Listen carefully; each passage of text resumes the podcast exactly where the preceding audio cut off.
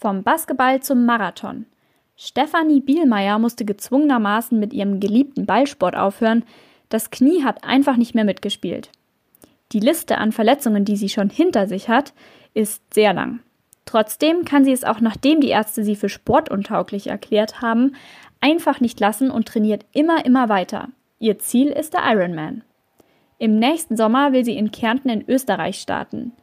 Wie sie vom Ballsport zum Marathon und sogar zum Ironman gekommen ist, darüber habe ich mit ihr gesprochen. Ich bin Ann-Kathrin Stich und ihr hört die Sportgondel. Ich kann nur dazu sagen, wenn Sie flotte Sprüche hören wollen, dann müssen Sie nach München gehen.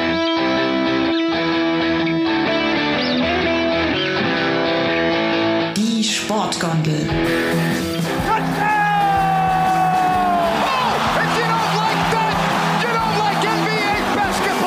Der Lift für Sportfreunde. Fort der da oben, wie die gesenkte Sau. Muss ich so sagen.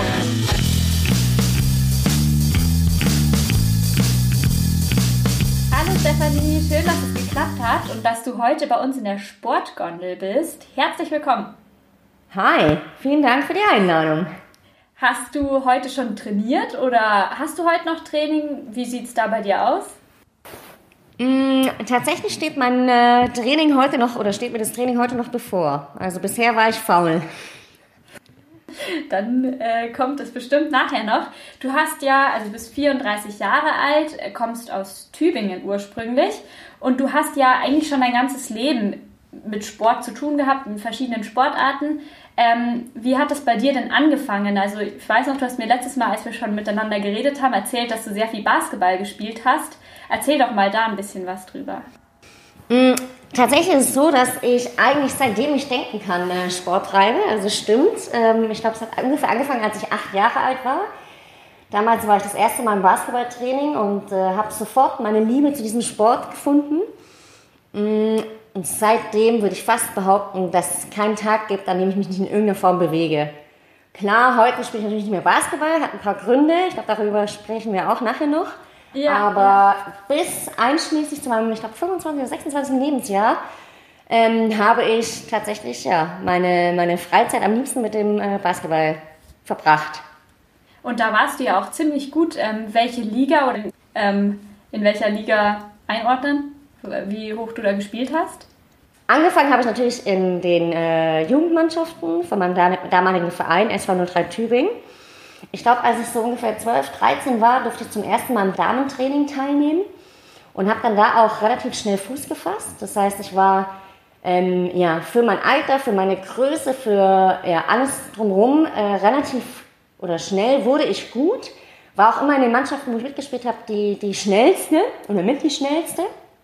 Und ähm, habe dann ja, mit 15, 16, 17 ja, bis zum Abschluss von meinem Abitur in Tübingen immer in der Damenmannschaft mitgespielt. Parallel dazu teilweise auch im, ähm, im Kader, das heißt ähm, in der, nicht in der Nationalmannschaft, sondern im äh, BWW-Kader. Und als ich dann fertig war mit der Schule, hatte ich die Möglichkeit, also ich hatte eigentlich vor, ähm, in die USA zu gehen und dort ähm, ein Auslandsjahr einzulegen. Aber damals, ähm, als es dann ein bisschen konkreter wurde, hieß es, okay, wenn ich nach äh, Amerika möchte, dann ähm, nur mindestens vier Jahre und nicht nur ein Jahr. Ich hatte aber zu dem damaligen Zeitpunkt äh, einen Freund und hatte mir oder konnte mir nicht vorstellen, meine Familie, meine Freunde und meinen Freund irgendwie über mehrere Jahre hinweg äh, nicht zu sehen oder so um mich zu haben. Deswegen kamen vier Jahre nicht äh, in Frage und dann äh, hatte ich noch ein paar andere Optionen. Unter anderem im Raum Süddeutschland. Ich glaube, ich habe zwei, drei Vereine, unter anderem auch München, mm, wo ich dann, ich glaube, ja, eigentlich relativ schnell die Entscheidung getroffen habe, okay, hier München, der Verein äh, bietet mir nicht nur an, irgendwie dort zu spielen, sondern die haben mir dann auch eine Wohnung verschafft mit anderen Spielerinnen. Ich habe einen Uniplatz bekommen. Das heißt, es war so ein rundum sorglos Paket, was mir der Verein angeboten hat oder genau, äh, was da möglich war. Und äh, dann stand dann relativ schnell die Entscheidung fest, okay, ähm, ich ziehe von Tübingen nach München und spiele dort Basketball, studiere nebenher und genau, genieße so mein, mein Studentenleben hier. Also kann man schon so sagen, dass Basketball eigentlich die Sportart ist, die dich ziemlich geprägt hat oder die du auch einfach wahnsinnig gerne und fast die ganze Freizeit eigentlich gespielt hast, oder? Ja, Weil das, absolut. Also bis also, zur Bundesliga ist natürlich auch ein echt starkes Niveau. Das darf man ja auch nicht außer Acht lassen. Klar, ähm, man muss natürlich berücksichtigen, dass äh, Frauensport, eh, naja, also davon leben kann man, glaube ich, relativ selten. Ähm, man muss nebenbei irgendwie ein Standbein auf äh, oder äh, sich irgendwie auch äh, anderweitig eben betätigen, das heißt in Form eines Studiums, irgendwie arbeiten oder eine Ausbildung machen oder oder oder. Das war auch dem, äh, meinem damaligen Trainer sehr wichtig, dass er sagte, okay, Nachwuchsspielerin, alles schön und gut, aber wenn du nur Basketball spielen willst, das sieht er gar nicht, weil, wie gesagt, davon seinen Lebensunterhalt zu bezahlen, in Deutschland als, äh, wie gesagt, deutsche Nachwuchsspielerin eher schwierig. Man äh, kann sich natürlich was dazu verdienen, aber letztendlich davon leben. Ja. Und von daher war ich da eigentlich echt dankbar, dass ähm, ich da die Option hatte, ähm, parallel das äh, Sportstudium zu starten. Und ja, also ich, von der Entscheidung her, ähm, Basketball, meine große Leidenschaft, ähm, irgendwie da einen, einen, Weg einzuschlagen nach meinem Abitur, der es mir ermöglicht, einerseits zu studieren, andererseits eben weiterhin Basketball zu spielen und das sogar auf einem relativ oder auf einem sehr hohen Niveau, war natürlich echt eine Win-Win-Situation. Ja, definitiv. Jetzt spielst du ja heute überhaupt nicht mehr Basketball und das hängt ja hauptsächlich damit zusammen, dass du eine unfassbar lange ich wirklich, man kann es Liste nennen, eine unfassbare Liste an Verletzungen mitbringst. Das ist wirklich unfassbar. Jetzt um mal ein paar Beispiele zu nennen, du kannst gerne ergänzen, wenn ich was vergesse. Aber unter anderem ein wirklich schwerer Autounfall, Hirnhautentzündung und Fahrradunfall, eine Knieverletzung mit Unhappy Triad. Das sind ja wirklich gravierende Verletzungen. Ähm, deswegen spielst du letztendlich heute nicht mehr Basketball, oder habe ich das richtig zusammengefasst? Ja, absolut. Also äh, schön wäre es, wenn es ein bisschen anders aussehen würde, aber ich glaube, ja, gut. Ähm, wenn man sich so äh, ja, sich das Leben vorstellt, dann äh, stellt man sich das äh, selten so vor, dass man irgendwie äh, geprägt ist von irgendwelchen Verletzungen oder Krankheitsgeschichten. Aber es kam dann so alles, wie es gekommen ist und letztendlich, ja, also ich, heute kann ich mich äh, bewegen, klar nicht mehr so, wie ich das gerne würde und ich kann auch nicht mehr Basketball spielen, aber ich habe eine neue Leidenschaft gefunden und ähm, der Weg dahin, wie du gerade schon gesagt hast, also natürlich echt wirklich gezeichnet von verschiedenen Unfällen. Meistens, ich würde fast sagen immer, war ich eigentlich unschuldig. Also mh, mm, vielleicht nochmal ganz kurz ausholend. Ich meine, die Tatsache alleine, dass ich zum Basketballspielen gekommen bin, mh, mm, meine Schwester hat früher auch Basketball gespielt. Ähm, von daher lag es irgendwie nahe, dass ich da irgendwie so bei ihr abgeguckt habe. Aber letztendlich war das, ihr hört es ja selbst, ich habe so einen kleinen Sprachfehler. Ähm, ich bin mit einer Gaumenspalte auf die Welt gekommen und ähm, früher wurde ich ja, als Kind, oder Kinder sind ja oft echt böse und gemein zu anderen Kindern. Und ähm, ich wurde oft gehänselt, ich will jetzt nicht sagen gemobbt, aber letztendlich ähm, ging es in die Richtung. Das heißt, äh, andere Kinder haben mich nachgeäfft oder haben irgendwie mich ausgelacht. Äh, wie redest du? Und du redest so komisch und äh, sag mal was, wir wollen mal wieder eine Runde lachen. Und im Basketball habe ich tatsächlich so eine, so eine, so eine, wie soll ich sagen, habe ich so ein, habe ich mein Ding gemacht. Ja, ich hab, ähm, bin wie gesagt relativ schnell gut geworden und hatte so die, die für mich so einen, so einen Weg gefunden. Irgendwie hier zeige ich es euch und äh, auf dem auf dem Spielfeld.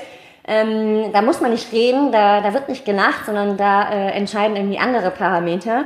Und ähm, von daher, wie gesagt, habe ich da so einen Ehrgeiz entwickelt, ähm, der mir eben geholfen hat, mit dieser, ich sag mal, ja, Art Konfrontation von außen irgendwie besser klarzukommen. Und dann, ja, ähm, 2004 war das, hatte ich mit meiner Schwester einen schweren Autounfall. Das war eigentlich so das, das Prägendste oder das vielleicht schwerwiegendste war, was du da in der Richtung Verletzungen und auch wirklich schwerer Unfall miterlebt hast, um das vielleicht kurz vorwegzunehmen.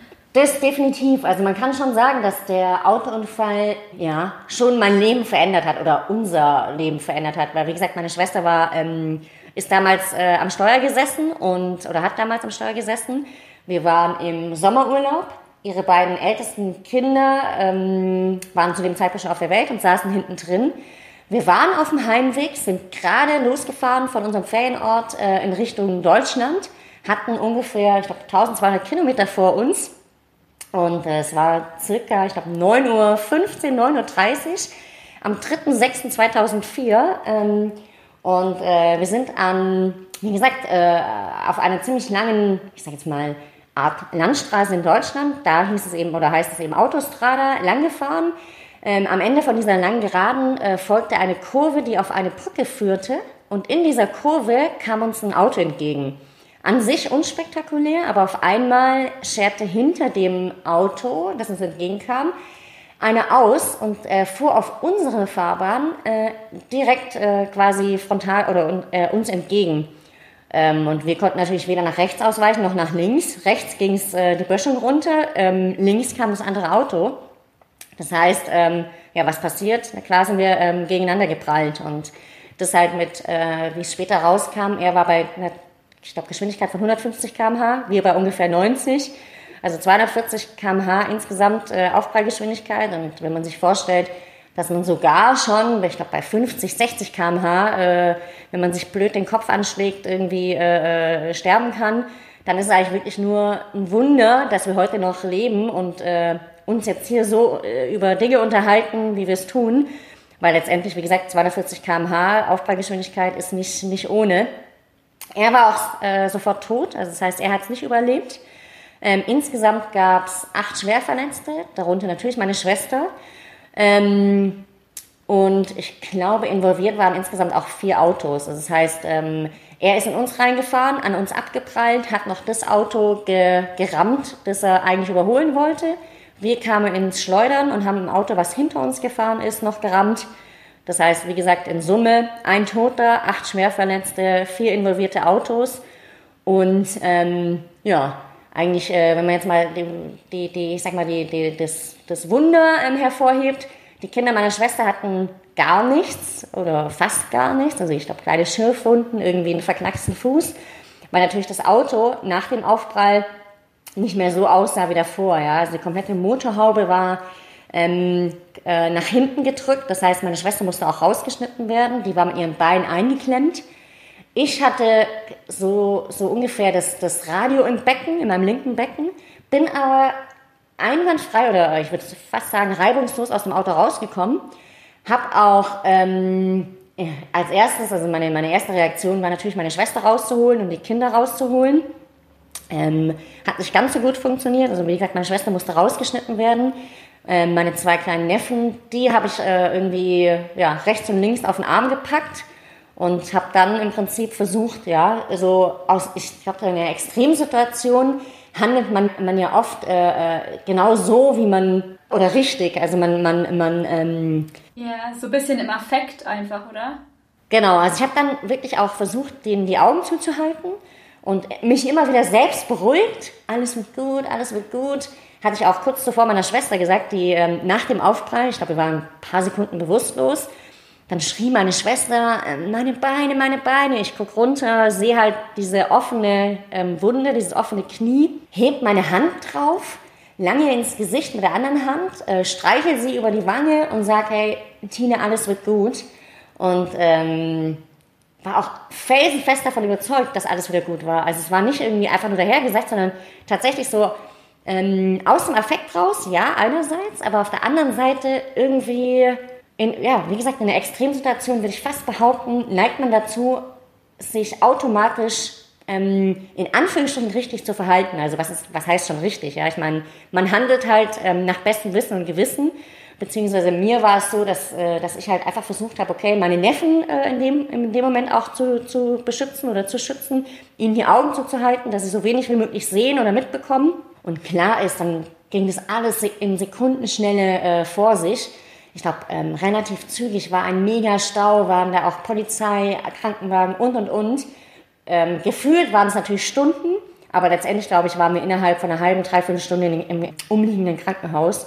Und ähm, genau, das war so die, der erste große Hammer. Ja. Ziemlich heftig. Also ich finde es auch Wahnsinn, dass du selbst in so einer Situation einfach so diese Coolness in Anführungszeichen ähm, bewahrt hast, weil ich mir das schon echt eigentlich auch irgendwo traumatisierend vorstelle, sowas so mitzuerleben. Wobei du ja nach dem Autounfall schon noch mal sogar weiter Basketball gespielt hast, oder? Genau, also erstmal waren wir würde ich sagen, aus dem, aus, ja, so ein bisschen aus dem Leben gerissen. Also ich glaube, meine ganze Familie ähm, als erstes hieß es halt, okay, erstmal, wir müssen wieder gesund werden, wir müssen äh, schauen, dass meiner Schwester wieder gut geht, weil die wirklich am meisten betroffen war. Ähm, ich glaube, die nach ungefähr sieben, acht, neun Tagen, also wir waren erstmal in Italien, in Süditalien, das ist in der Nähe von Salerno gewesen. Der Ort äh, heißt Vallo della Lucania. Und ähm, zum damaligen Zeitpunkt hatten die wirklich noch Operationsmethoden von 19 vor dem Krieg das heißt, ähm, meine Schwester wurde dort behandelt, meine Schwester ähm, wurde dort auch operiert. Die haben aber tatsächlich diesen offenen Bruch zum Beispiel. Also sie hat sich das Knie, das rechte Knie, vermutlich ziemlich unglücklich am Schlüssel angeschlagen. Das heißt, es war ein offener Trümmerbruch. Die komplette Kniescheibe war, glaube ich, in tausend Teile zer, zer, zer, zerlegt. Haben die praktisch, glaube ich, ähm, haben sie die Teile, die noch irgendwie auffindbar waren, äh, rausgenommen aus dem Knie, auf den Teller gelegt, zusammengepuzzelt, wieder reingelegt und zugenäht. Und ähm, das war äh, der eine Part. Und der andere Part war, sie hatte einen, ich glaube, Elle und Speichel des linken Armes äh, zweimal gebrochen. Und die haben mir dann Schaschlikspieße von hinten in den Ellenbogen reingedreht. Das heißt, als wir in Deutschland ankamen, wie gesagt, ich glaube, es waren ungefähr ja, ich, neun, zehn Tage später wurden wir mit einem Krankenwagen und Blaulicht äh, 15 Stunden nach Deutschland gefahren. Ähm, als wir ankamen, haben die Ärzte sie untersucht und haben gedacht, oh Gott. Also haben erstmal diese Schaschlikspieße aus ihrem Arm raus, haben da Platten reingesetzt und dann haben sie halt natürlich versucht, dieses Knie in irgendeiner Form zu retten. Also die ist auch haarscharf an einer, an einer Beinamputation vorbeigekommen. Das heißt, ähm, die Kniescheibe, wie gesagt, zertrümmert. Haben sie das, was übrig geblieben ist, äh, äh, versucht mit so einer Art Draht ähm, mit der Patellasehne, ich glaube vom Oberschenkel ähm, in Richtung Unterschenkel, ähm, so wieder zu verbinden und so zu befestigen, dass das alles auch hält und natürlich auch bei, bei entsprechender Bewegung auch äh, standhält. Und ich glaube, in Summe waren es fast auch keine Ahnung, sieben, acht Operationen. Insgesamt, glaube ich, drei Monate Krankenha äh, Krankenhausaufenthalt teilweise sogar auf einer Isola Isolationsstation, weil sie noch einen Infekt hatte, der am Anfang irgendwie nicht identifiziert werden konnte. Und äh, dann konnten auch teilweise die Kinder nicht zu ihr, was dann auch nochmal eine äh, besondere Herausforderung für meine Eltern äh, war, weil die auf einmal nicht mehr nur Oma und Opa waren, sondern auf einmal wieder Mama und Papa, weil natürlich der Mann meiner Schwester zu dem Zeitpunkt natürlich sich äh, äh, vorrangig auch um meine Schwester kümmern musste. Das heißt, das ganze Leben von uns war so von einem Moment auf den anderen auf den Kopf gestellt. Und ähm, ja, also ich habe dann, ich glaube in Summe, um, um auf deine Frage zurückzukommen, ich glaube acht, neun Monate kein Basketball gespielt. Also ich war, wie gesagt, auch so ein bisschen angenockt, hatte eine Rückenverletzung, ähm, war auch mit dem Kopf nicht ganz bei der Sache, weil für mich stand an oberster oder an äh, vorderster Stelle, dass äh, meine Schwester wieder gut geht, dass es unserer Familie gut geht. Mm, hab, nach ungefähr acht, neun Monaten habe ich wieder Basketball gespielt und habe da mm, versucht, mich zurückzukämpfen ich würde aber fast behaupten, dass es mir am Anfang sehr schwer gefallen ist. Also weil ich halt einfach auch beeinträchtigt war durch diese Rückenverletzung, durch diesen, ähm, ja klar, durch den Autounfall. Also ist ja, glaube ich, auch nachvollziehbar. Aber habe es dann über die Zeit hinbekommen, also wie gesagt, bis zum Abschluss von meinem Abitur, mich wieder so fit zu, fit zu machen, dass ich dann die Option eben wahrnehmen konnte, nach München zu ziehen und dort äh, Fuß zu fassen der Unfall war ja dann wirklich ein ziemlich krasser Einschnitt in deinem gesamten Leben, also nicht nur in der sportlichen Laufbahn, sondern auch privat ja vor allem. Aber du hast es ja trotzdem nochmal zurück zum Basketball geschafft. Ähm, was war dann letztendlich ausschlaggebend, dass du gezwungenermaßen mit dem Basketball dann doch aufhören musstest?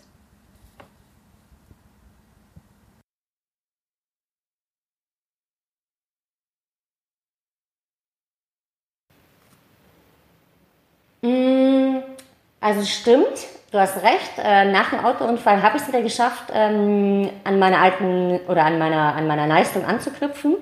Ich habe dann auch, wie gesagt, in äh, München in der Bundesliga äh, gespielt, hatte dann ein, zwei Vereinswechsel innerhalb Münchens, habe dann zuletzt beim FC Bayern München gespielt und dort in einer Partie am 22.01.2012 gegen Leipzig äh, passierte dann dieser Sportunfall, der im Prinzip dafür verantwortlich ist, dass ich eben heute kein Basketball mehr spielen kann.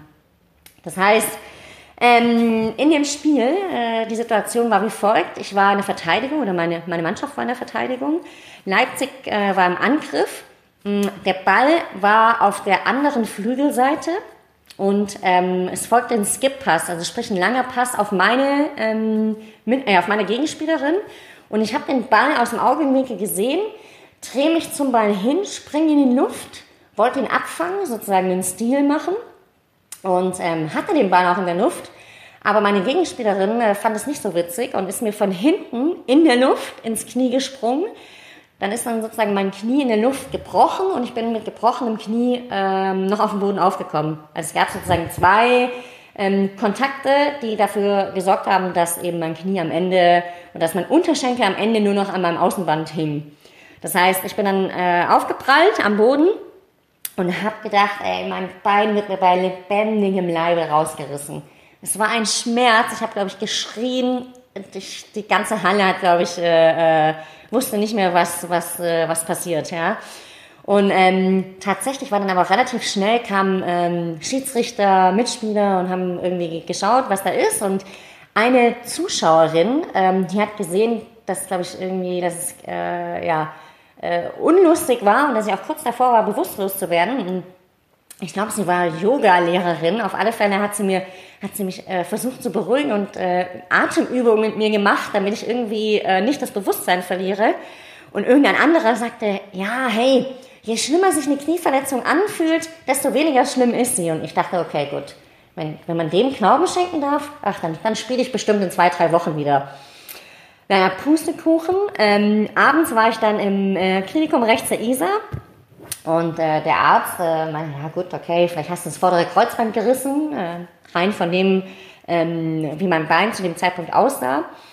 Aber ich glaube, einen Tag später äh, lag ich schon im MRT drin und mit den Ergebnissen in der Hand äh, bin ich dann wieder zurück ins Krankenhaus und äh, ja, da stand ja nicht nur ein Arzt vor mir, sondern ich glaube insgesamt vier oder fünf Ärzte und der Oberarzt.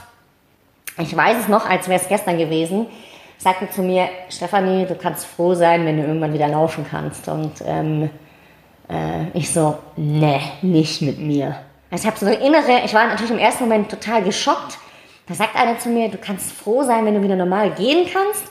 Und ich dachte in mir, in mir drin, mm -mm, mm -mm. ich habe so eine richtige innere Stimme gefühlt, nicht mit mir. Ich werde das Gegenteil beweisen.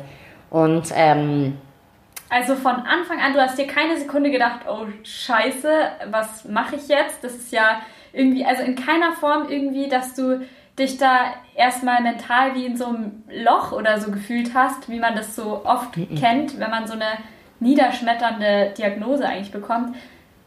Gar nichts. Nee, ich habe tatsächlich, nee, von Anfang an, ich, ich, hab, ich wusste oder ich habe gespürt, dass es echt heftig ist, dass mein Bein überhaupt nicht gut geht. Aber ich hatte keine Zweifel, dass ich in irgendeiner Form wieder zurückkomme.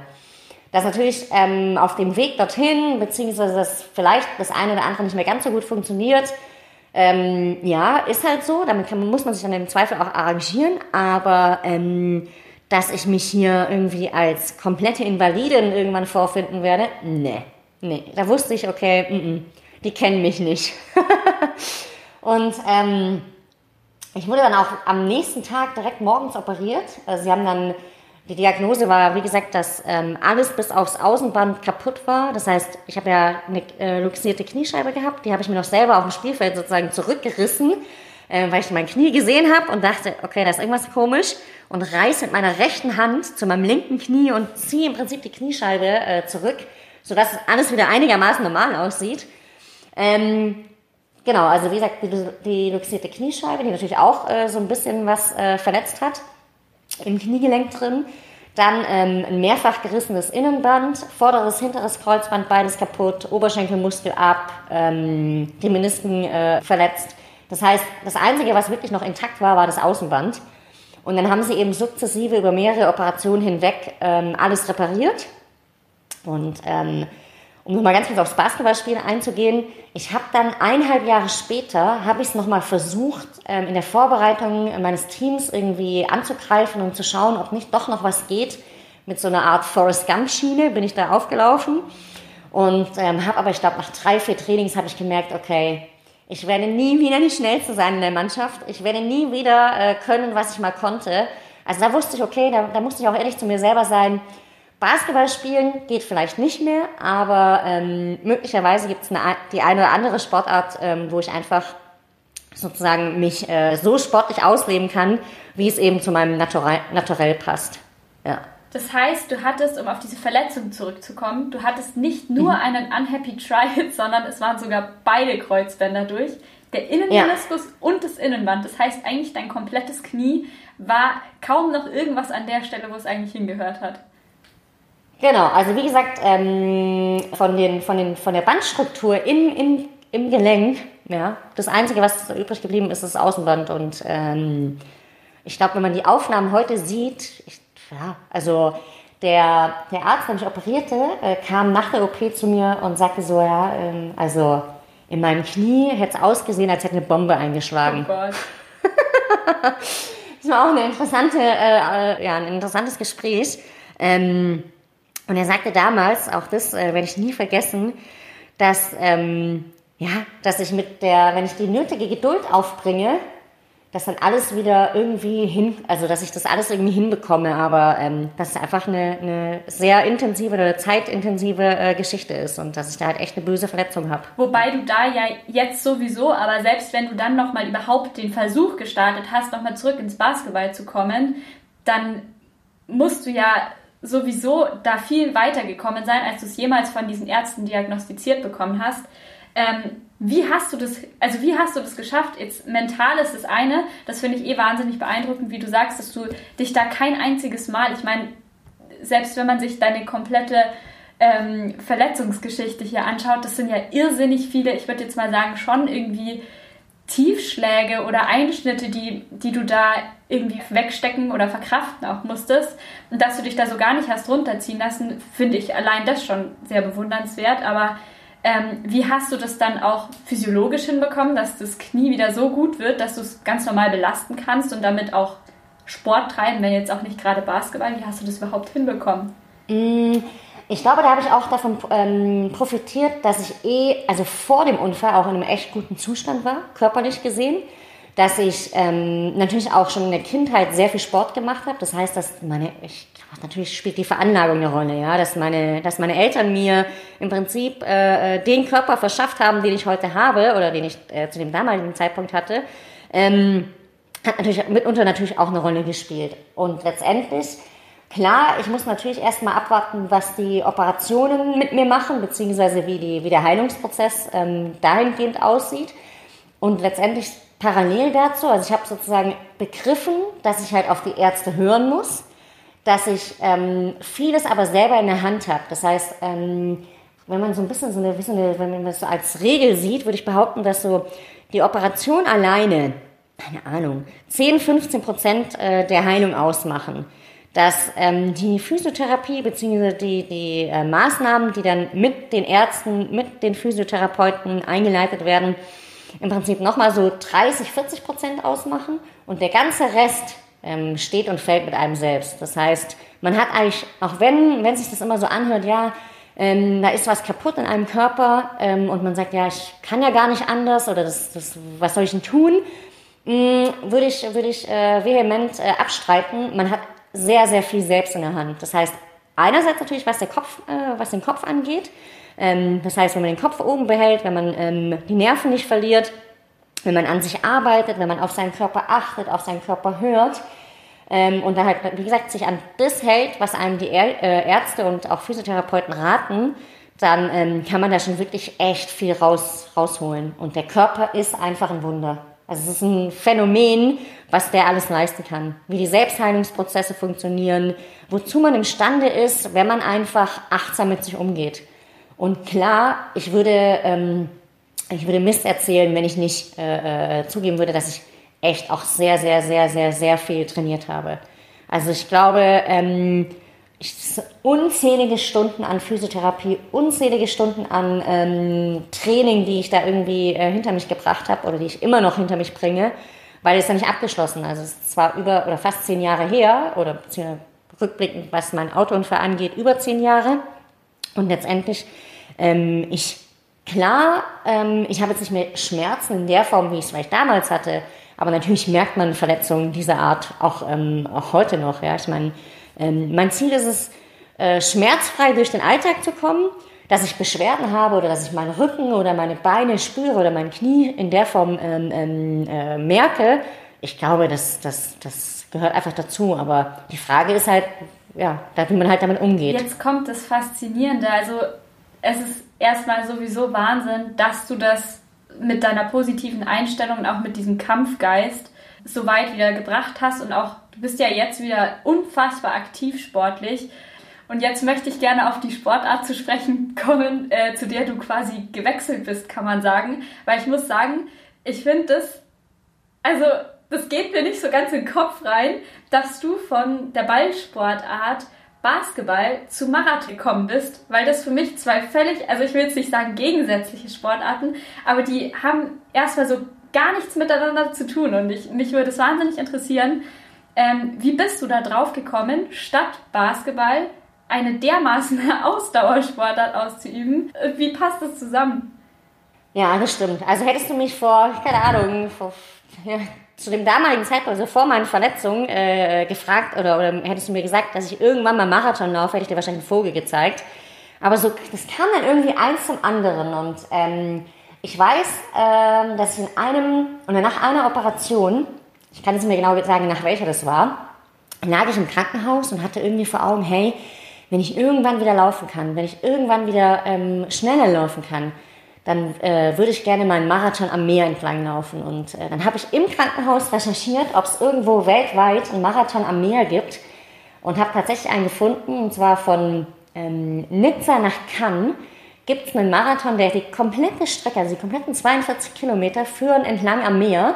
Und dann habe ich gedacht, okay, das äh, äh, äh, nehme ich mir vor und äh, äh, versuche mein Bestes, da irgendwann mal äh, teilzunehmen. Und ähm, das war eigentlich so aus dem, also irgendwie so eine, so eine Schnapsidee erstmal. Und ja, Basketball und Marathon oder generell Laufen haben eigentlich, ja, was heißt, nicht viel zusammen, miteinander zu tun.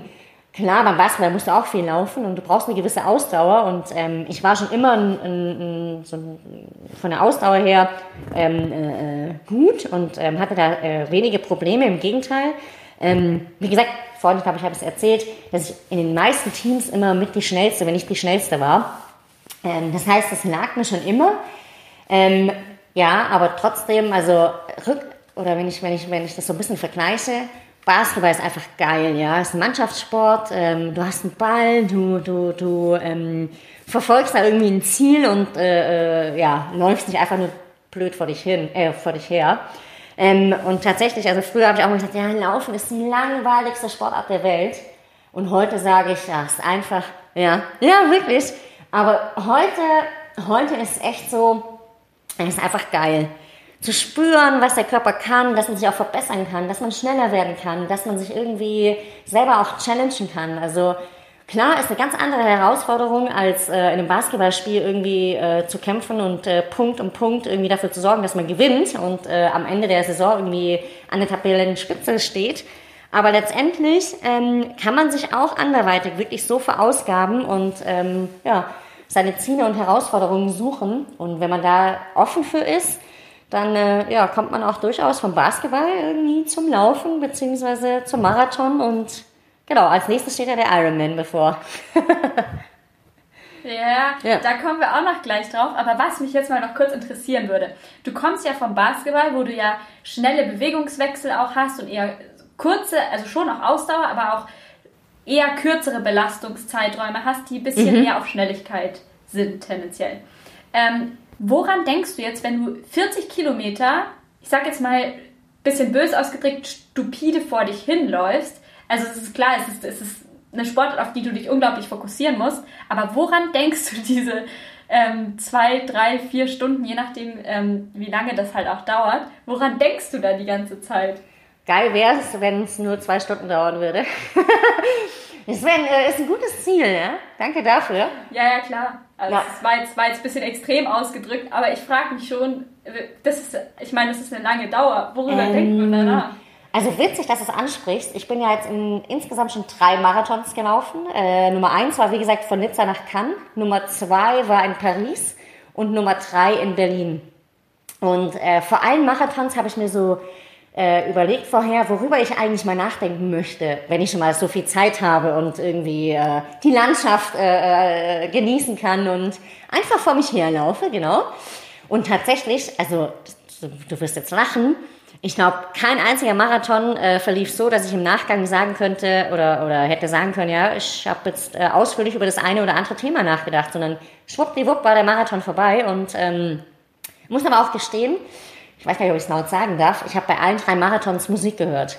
Das heißt, ich hatte eine ziemlich geile Playlist im, äh, im, im Ohr und ähm, habe mich dann wirklich so von der Musik tragen lassen und natürlich auch von dem geilen Gefühl, hey, stolz auf das zu sein, was äh, zurückliegt, nämlich eben ein schwerer Autounfall, ein schwerer Sportunfall und trotzdem jetzt hier zu sein und ähm, die Möglichkeit zu haben, an einem äh, Marathon teilzunehmen und das, äh, wie gesagt, mitzuerleben und der Form auch zu bewältigen, ohne hinterher umzufallen oder zu denken, scheiße, mein Körper ist kaputter als je zuvor. Ja, von daher habe ich da schon ein paar Tricks gehabt, aber ähm, genau, also ich kann jetzt nicht sagen, dass es da Themen gab, über die ich nachgedacht habe oder, oder was mir da groß durch den Kopf ging. Eher im Gegenteil, ich habe es einfach genossen.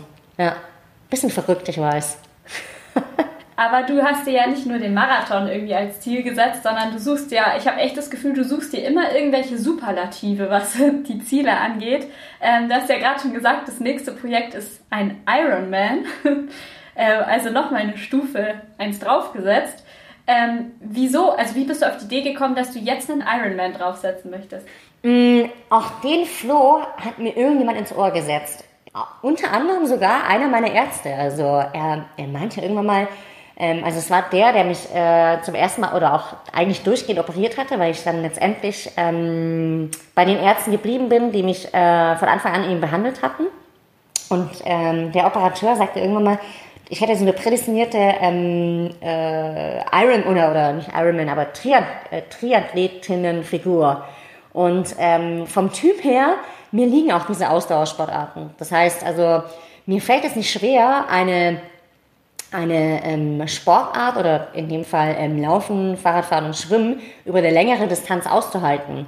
Ähm, irgendwie habe ich da, ich, ich weiß nicht, mein Körper tickt da wie so ein Uhrwerk. Ja? Also ich habe auch die drei Marathons, die ich äh, bestritten habe, alle, also wenn man die, die Zeiten anschaut, ich da, hatte da jeweils ein Tempo und das bin ich einfach komplett durchgelaufen, wie ein Uhrwerk.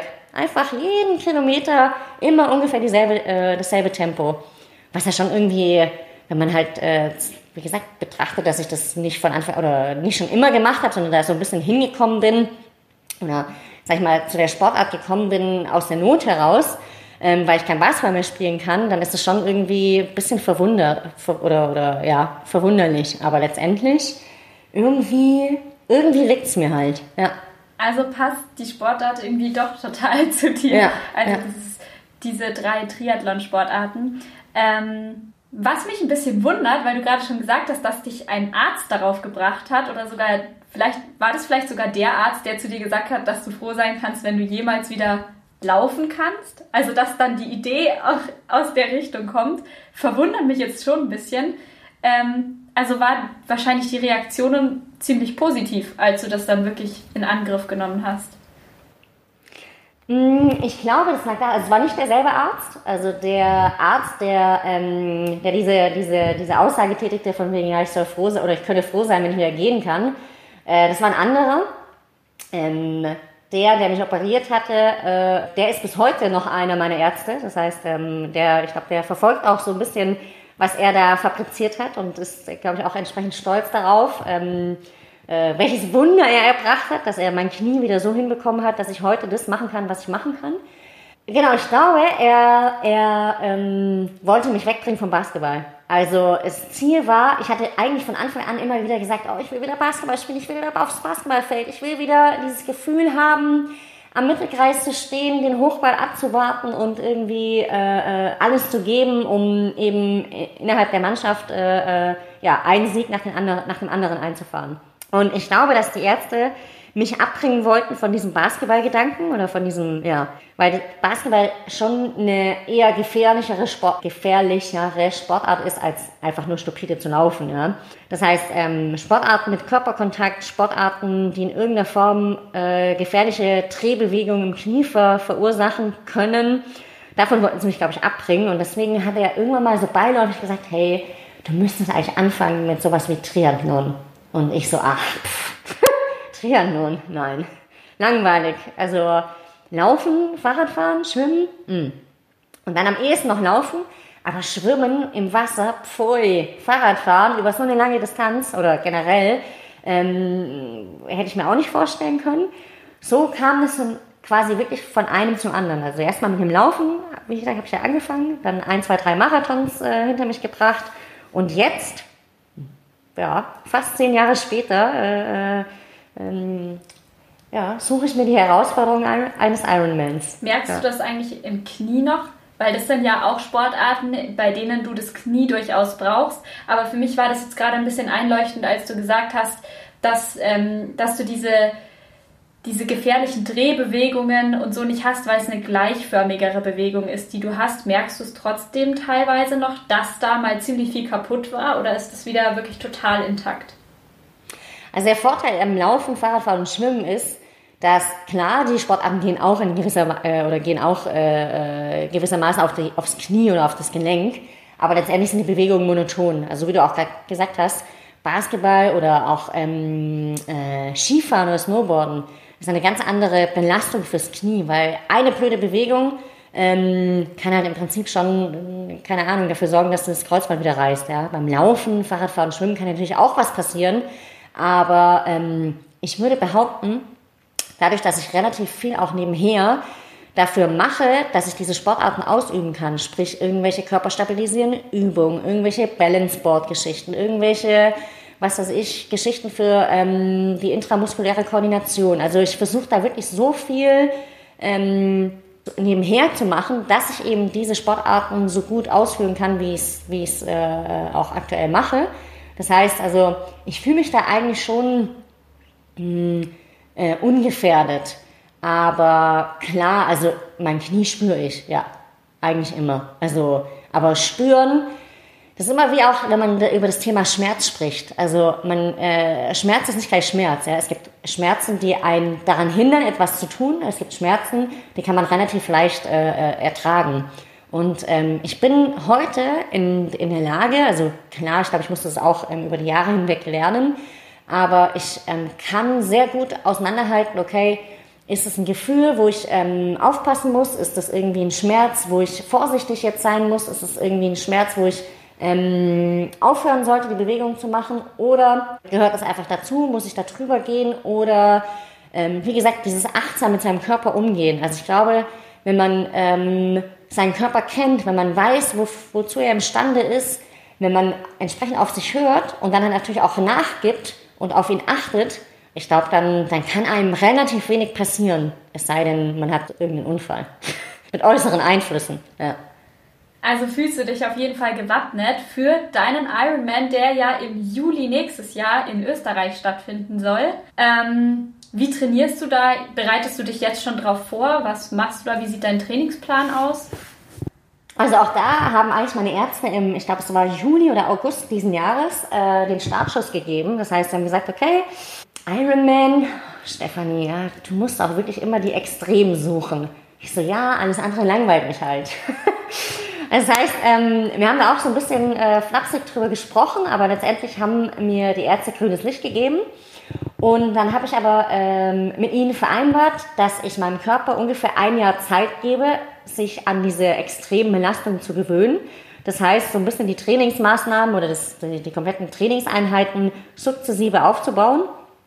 Ähm, insgesamt, oder ich trainiere jetzt, glaube ich, seit ähm, August, bereite ich mich so ein, ja, bereite ich mich schon drauf vor. Das heißt, ich habe auch seit August einen Trainer, der mich unterstützt der das Training so gestaltet und so plant, ähm, mit den ganzen, äh, ich sage jetzt mal, Rahmenbedingungen, die mich da so ein bisschen begleiten, von meinen Vernetz Vernetzungen her, von meinem Alltag.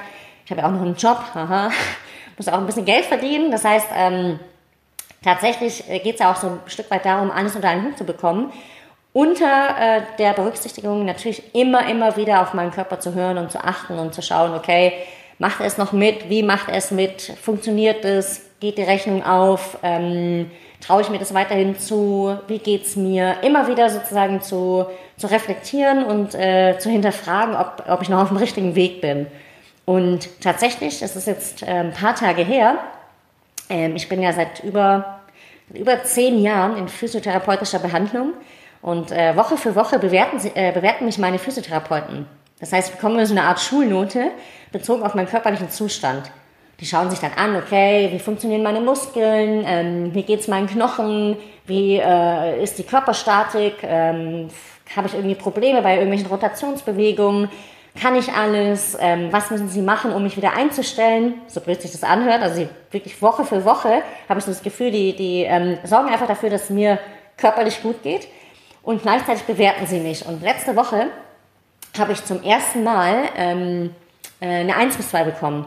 Und wenn ich äh, das vergleiche mit den Benotungen zuletzt, wo ich halt teilweise, also im Schnitt, wahrscheinlich über die letzten Jahre hinweg, immer so zwischen einer 3 plus, 2 bis 3 und, oder was heißt ja, 2, 2 bis 3 und äh, im schlechtesten Fall, glaube ich, mal bei, bei einer 5.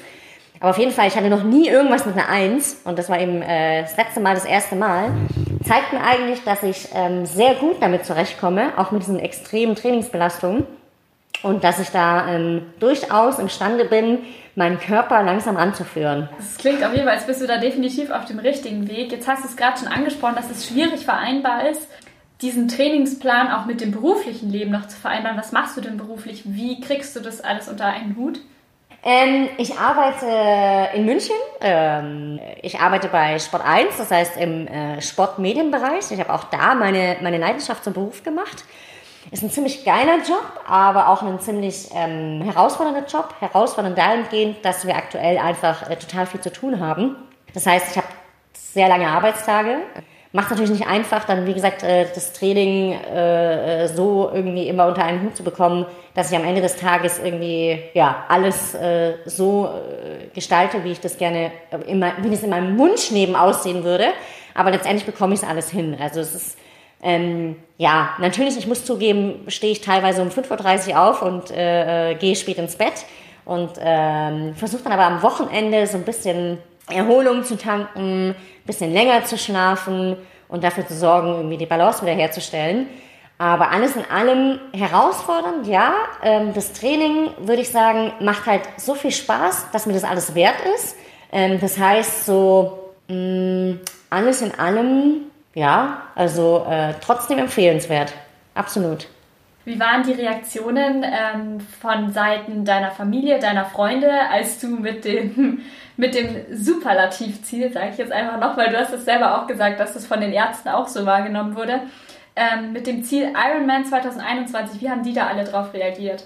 Die kennen mich ja. das heißt, die wissen, okay, ähm, jetzt zum Beispiel einen, einfachen Triathlon, irgendwie da eine Kurzdistanz äh, hinzulegen, heizt mich halt überhaupt nicht. Also wenn ich sowas mache, dann halt wirklich, äh, äh, wenn es mich auch herausfordert. Na klar, haben die vielleicht, äh, oder hat der eine oder andere mit dem Kopf geschüttelt und gedacht, ach, warum musst du denn jetzt auch noch in der Hinsicht irgendwie äh, zeigen, was in ihr steckt?